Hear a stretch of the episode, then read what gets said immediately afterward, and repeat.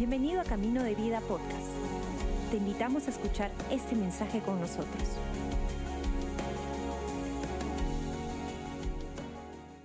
Quiero pedirles por favor si podemos abrir nuestras Biblias en el primer salmo, el salmo número uno, y juntos podamos leer este salmo. Versículo 1. Bienaventurado el hombre que no anda según el consejo de los impíos, ni se detiene en el camino de los pecadores, ni se sienta en la silla de los burladores. Más bien, en la ley del Señor está su delicia, y en ella medita de día y de noche. Será como un árbol plantado junto a corrientes de agua, que da su fruto en su tiempo y su hoja no cae. Y todo lo que hace prosperará. No sucede así con los impíos, que son como el tamo que arrebata el viento. Por tanto, no se levantarán los impíos en el juicio, ni los pecadores en la congregación de los justos. Porque el Señor conoce el camino de los justos, pero el camino de los impíos perecerá. Ahora, antes de poder meditar un poco en el contenido de este salmo, quiero mencionar algunas cosas que nos ayudarán a entenderlo y no solamente entender este capítulo 1, sino la totalidad del libro de los salmos, que usted sabe tiene 150 capítulos. Y podría decir, este salmo 1 nos va a ayudar también a entender el contexto de toda la escritura. Ahora, en la estructura de este salmo, el salmo tiene seis versículos. Tanto la palabra inicial como la última palabra son claves y en el medio hay una bendición o una promesa de bendición que también nos ayuda a entender todo este concepto. Porque este salmo empieza con la palabra bienaventurado. Desde ahí ya nomás está marcando una idea del libro de los salmos. Bienaventurado, la persona, el hombre o mujer, y pone una serie de características de este hombre, esta mujer bienaventurada. Al finalizar este salmo, dice que los caminos de los impíos perecerá. Entonces empezamos con una bienaventuranza y terminamos con algo que no llega a su destino, porque dice el camino de los impíos. Quiere decir que lo que se traza a una persona en la vida, una persona que que no conoce a Dios, que, no tiene a Dios en su vida, sus caminos perecerán. En otras palabras, sus caminos no llegarán a buen puerto, por decirlo de alguna manera. Por eso que en el medio del Salmo hay esta promesa. Y todo lo que hace prosperará. Obviamente está hablando de la persona cuya característica este salmo describe en el verso número 2, en el 1 y el 2. Ahora, Realmente la palabra prosperar no, le hace honor a lo que este salmo quiere decir porque la palabra prosperar es muy limitada, está muy limitada a las cosas materiales. Lo que realmente quiere decir es que la persona que cumple con estos requisitos o características, en todo lo que haga tendrá éxito. Porque hay una gran diferencia entre tener éxito y prosperar. Porque valga la explicación, conozco muchas personas que son prósperas económicamente hablando, pero no han tenido éxito en la vida. Y por el contrario, conozco muchas personas que tienen éxito en la vida, pero no necesariamente alcanzaron su primer millón. O no necesariamente se compraron su casa nueva, su carro de último modelo, entonces, habría que redefinir lo que nosotros entendemos como ser una persona bienaventurada. Ahora, dicho esto, también quiero agregar de que el propósito de este libro es convertirse en un manual de instrucción para nuestra vida. Un manual de instrucción, casualmente, para poder llevar esta vida de bienaventuranza, una vida, podríamos decir, feliz, podríamos decir una vida con sentido, una vida de sentido, o también podríamos decir una vida de bienestar en cada área de nuestra vida. Recuerde la promesa en la mitad de este salmo, justo su estructura. Empieza con una bendición, o bienaventuranza, termina con una palabra que es perecer, que quiere decir una vida sin sentido, que no tiene éxito, pero en el medio dice que hay una promesa de bendición y bienaventuranza para que las personas puedan alcanzar esto. Ahora, si hablamos de la clave para tener una vida exitosa, en otras palabras, si en esta mañana yo le pregunto a usted, ¿quiere tener una vida exitosa? ¿Quiere tener una vida de sentido, de propósito? ¿Quiere tener una vida de éxito ahora mismo? ¿Ahora? Yo estoy seguro que todos nosotros diríamos, sí, la quiero y la quiero ahora. Ahora, la siguiente afirmación que yo le haría es que si usted quiere tener esta vida de sentido, de bienaventuranza y de éxito, es muy fácil, es muy, muy fácil. Porque lo único que tenemos que hacer son tres cosas. Tres cosas para tener una vida de sentido, de éxito, de bienaventuranza. Y las tres cosas están aquí declaradas en este salmo. Dice, bienaventurado la persona que no sigue los consejos de los impíos Bienaventurada la persona que no camina por el camino de los pecadores y bienaventurada la persona que no se siente en la silla de los escarnecedores.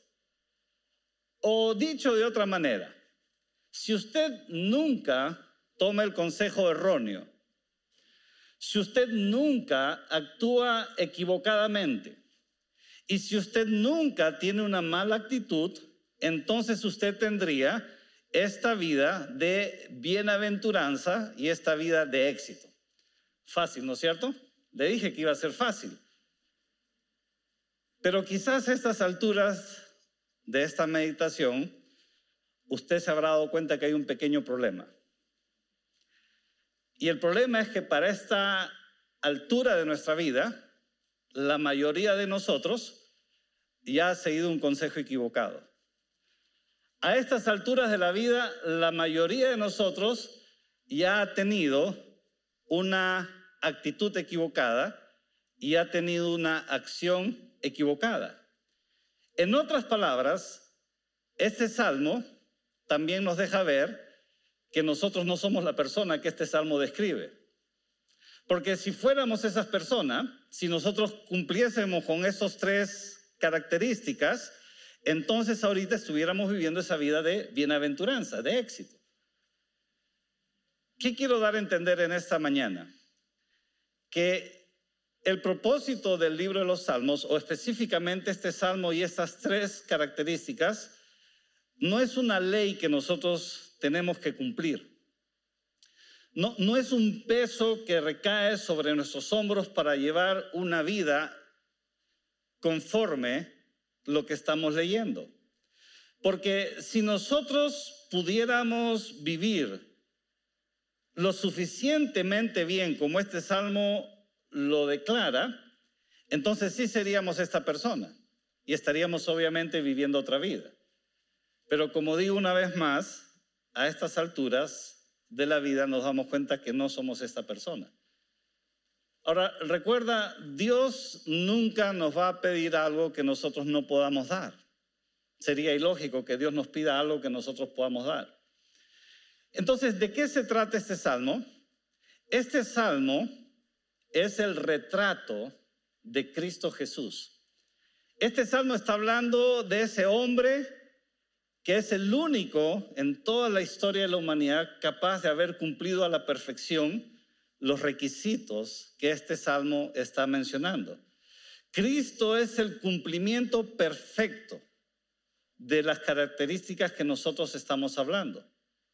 Ahora, quizás usted diría, pero ¿cómo podemos saber eso? Quizás usted diría, pero pastor, ¿acaso Jesús alguna vez tuvo un mal consejo en su vida? Claro que sí. Recuerdo cuando Jesús estaba anunciando a sus discípulos que iba a ir a Jerusalén para, para padecer, para, para dar su vida. ¿Recuerda? ¿Qué fue lo que Pedro le dijo? No, no, Señor, que eso no te acontezca. Por supuesto que fue un mal consejo. Ahora, Jesús hubiera dicho, ah, claro, Pedro, tienes razón, ¿no? Este, vamos a conversar a ver qué, qué, otro plan tenemos, ¿no? Pero Jesús no siguió el consejo de Pedro. Usted diría, ¿alguna vez Jesús fue incitado a caminar el camino incorrecto? Sí, claro. Al inicio de su ministerio, recuerda, cuando él fue al desierto y el enemigo le tentó y prácticamente le estaba diciendo, mira, hay una manera más fácil de obtener lo que Dios tiene para ti. Si tú te postras y me adoras, vas a tener estas cosas. ¿Recuerda? Recuerda, el enemigo estaba tratando que Jesús tome otra ruta, un camino de la vida equivocado para lograr tener una vida de éxito y de bienaventuranza. Pero Jesús le dijo, apártate de mí porque declarado está, la palabra dice, escrito está. Quiere decir que Jesús no tomó el consejo de los malos, ni tampoco siguió el camino de los pecadores. Por eso que nosotros podríamos decir, como dice Hebreos 4.15, Hebreos 4.15 dice lo siguiente, nuestro sumo sacerdote comprende nuestras debilidades, porque enfrentó todas y cada una de las pruebas que enfrentamos nosotros sin embargo, él nunca pecó. Quiere decir que Jesús sabe lo que es recibir un consejo equivocado. Jesús sabe lo que es ser incitado por la vida para tomar una ruta equivocada. Y es más, podemos decir que aún en el momento más difícil de su vida, en el momento más crítico, cuando él estaba a punto de pasar por esta muerte cruel, el camino hacia la cruz, él mismo le dijo a Dios, su Padre, si fuera posible, pase de mí esta copa, pero si no, que sea su voluntad. Quiere decir que nunca encontramos en Jesús una mala actitud, nunca encontramos un reclamo, nunca encontramos una queja de decir, Dios, ¿por qué me ha tocado esto a mí? Señor, ¿por qué tú me mandas esto? Ese es el camino de los burladores, los que cuestionan, los que reclaman, los que son sarcásticos inclusive con las cosas de Dios. Vemos que Jesús jamás, jamás de una o de otra manera transgredió cada una de estas tres características que nosotros vemos. Pero no solamente eso, sino que Jesús, número uno, cumplió a la perfección el Salmo número uno, pero también lo vivió por ti y por mí. Y esto es lo maravilloso de la vida cristiana. Por eso que podemos decir que cuando Dios nos mira, nos mira a través de Cristo, porque Cristo no solamente dio su vida en la cruz por nosotros, sino que Él vivió su vida por nosotros también. Y Él cumplió a la perfección los requisitos y las exigencias de la palabra de Dios. Por eso que Romanos capítulo 10, verso 10 dice lo siguiente, pues es por creer en tu corazón que eres declarado justo a los ojos de Dios. De eso se trata la vida de fe. De eso se trata nuestra vida, quienes hemos depositado nuestra confianza en Jesús, que por fe nosotros recibimos la gracia de la salvación, pero también de la justificación, porque somos justos a través de Cristo. Por eso que podemos decir que Él no solamente entregó su vida por nosotros, sino que también vivió su vida por nosotros. De tal manera que a pesar de que Dios conoce de nuestras debilidades, a pesar de que tú y yo somos conscientes de nuestras debilidades y a pesar que el enemigo muchas veces las usa en nuestra contra, nosotros podemos decir que no hay nada que nos pueda separar del amor de Dios porque Dios nos ve a nosotros no en nuestras imperfecciones, sino en la perfección de la obra de justificación de Jesús en su vida, en su muerte y en su resurrección. Esta es la vida que nosotros llevamos en fe puesta en el Hijo de Dios. Entonces, podríamos ir resumiendo. El Salmo 1 habla de Jesús. Jesús cumple plenamente este salmo. Jesús vivió este salmo por nosotros, pero lo más increíble también de todo esto es que Jesús está generando ese salmo también en nosotros. Y esto se llama el proceso de santificación. Ahora hay una gran diferencia, porque una cosa es tratar de cumplir la ley por obligación y encontrarse vez tras vez chocando contra un muro de concreto frente a nosotros. Porque intentamos hacerlo, intentamos hacerlo, intentamos hacerlo, pero nos damos cuenta que no podemos lograrlo. Nos damos cuenta que hemos fallado una y otra vez y otra vez y el enemigo viene y usa eso en nuestra contra. A veces la gente usa eso en nuestra contra, a veces nuestra propia conciencia usa eso en nuestra contra y simplemente nos desanimamos, nos cansamos y estamos viviendo una vida de derrota porque creemos que de repente nosotros somos la persona equivocada, que somos un error en la vida, que nunca vamos a alcanzar la bienaventuranza y el éxito que la palabra de Dios nos ofrece a cada uno de nosotros que hemos declarado nuestra fe en el Señor Jesucristo. Por eso que Jesús no solamente nos justificó delante del Padre, vivió la vida del Salmo 1 por nosotros, sino que Él ha iniciado un proceso de generar ese salmo en nosotros. Y esto se llama la santificación. Y Pablo, el apóstol, lo entendió de tal manera que él pudo escribir su primera carta a los Corintios empezando de esta manera. En 1 Corintios capítulo 1, después de hacer el saludo correspondiente, mira lo que él dice, que escribe la carta a la iglesia de Dios que está en Corinto.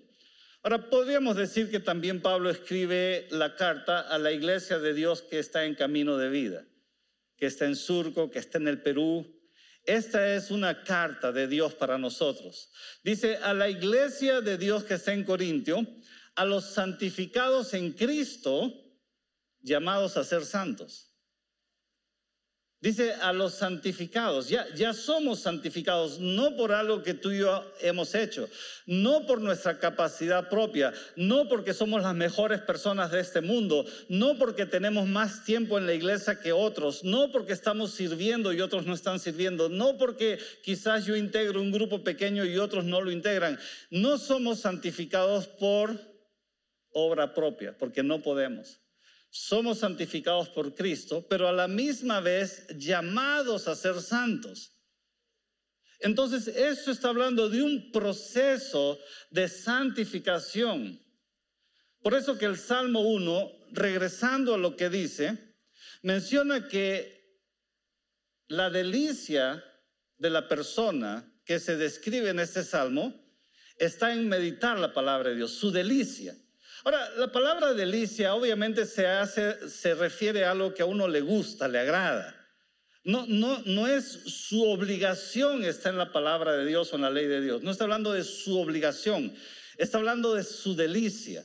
Y tú y yo somos invitados a encontrar ese delicia, ese disfrute en la palabra de Dios. Dice, su delicia está en la palabra de Dios o en la ley de Jehová, en la cual medita de día y de noche.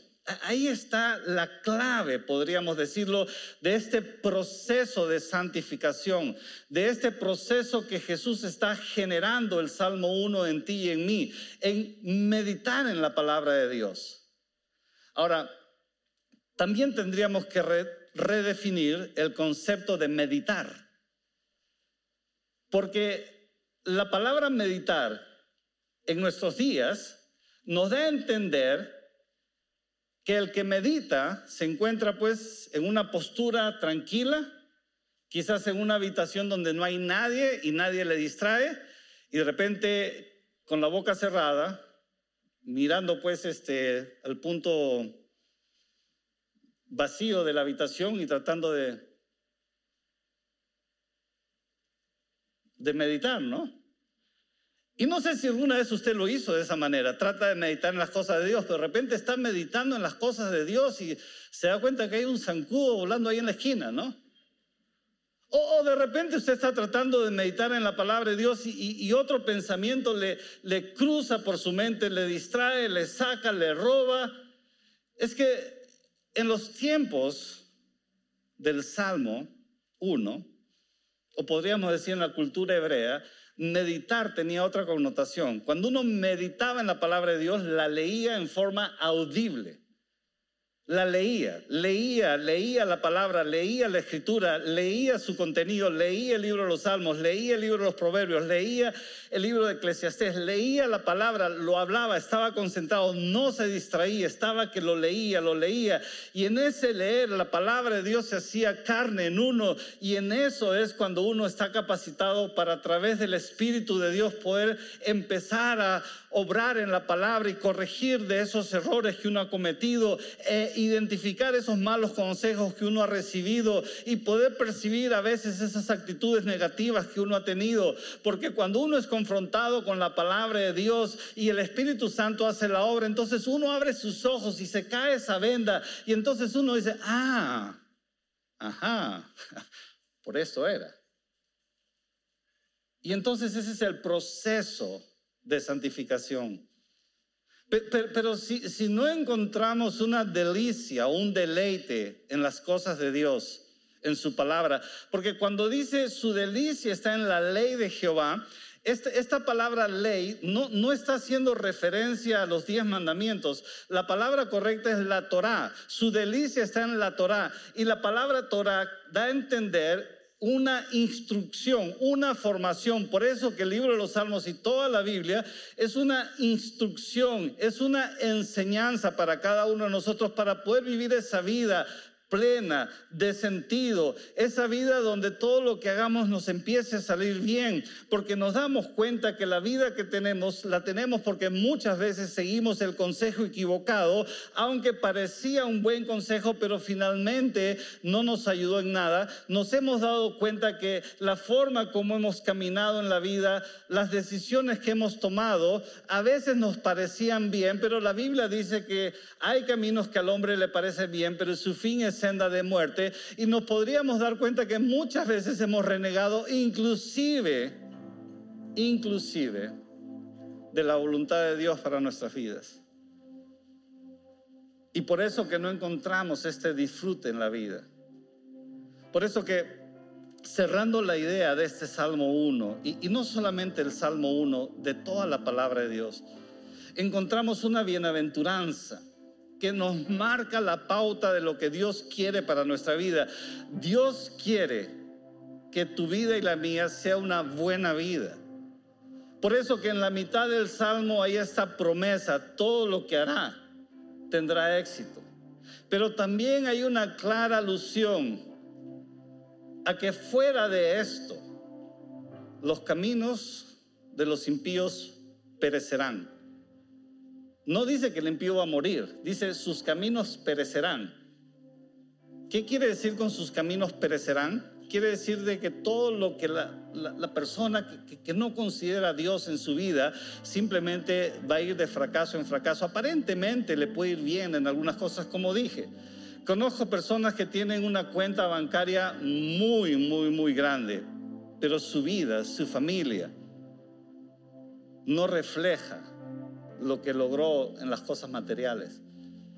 También conozco gente muy humilde, muy humilde, que ha alcanzado el éxito en muchas áreas. Una vez escuché un pensamiento que decía o dice que rico no es el que más tiene, sino el que menos necesita. Y la verdad nosotros damos gracias a Dios por lo que tenemos en la vida. Porque tenemos todo lo que es necesario para tener una vida de éxito, que es Cristo en nosotros, la esperanza de gloria. Por eso también el libro de Hebreos capítulo 4, verso 16 dice lo siguiente. Así que acerquémonos con toda confianza al trono de la gracia de nuestro Dios. Ahí recibiremos su misericordia y encontraremos la gracia que nos ayudará cuando más lo necesitamos. Hermanos, la palabra de Dios no, no es una carga para nuestra vida, no es un peso. No es ese peso que, que si nosotros no logramos estar a esa altura, entonces nos desanimamos, nos frustramos.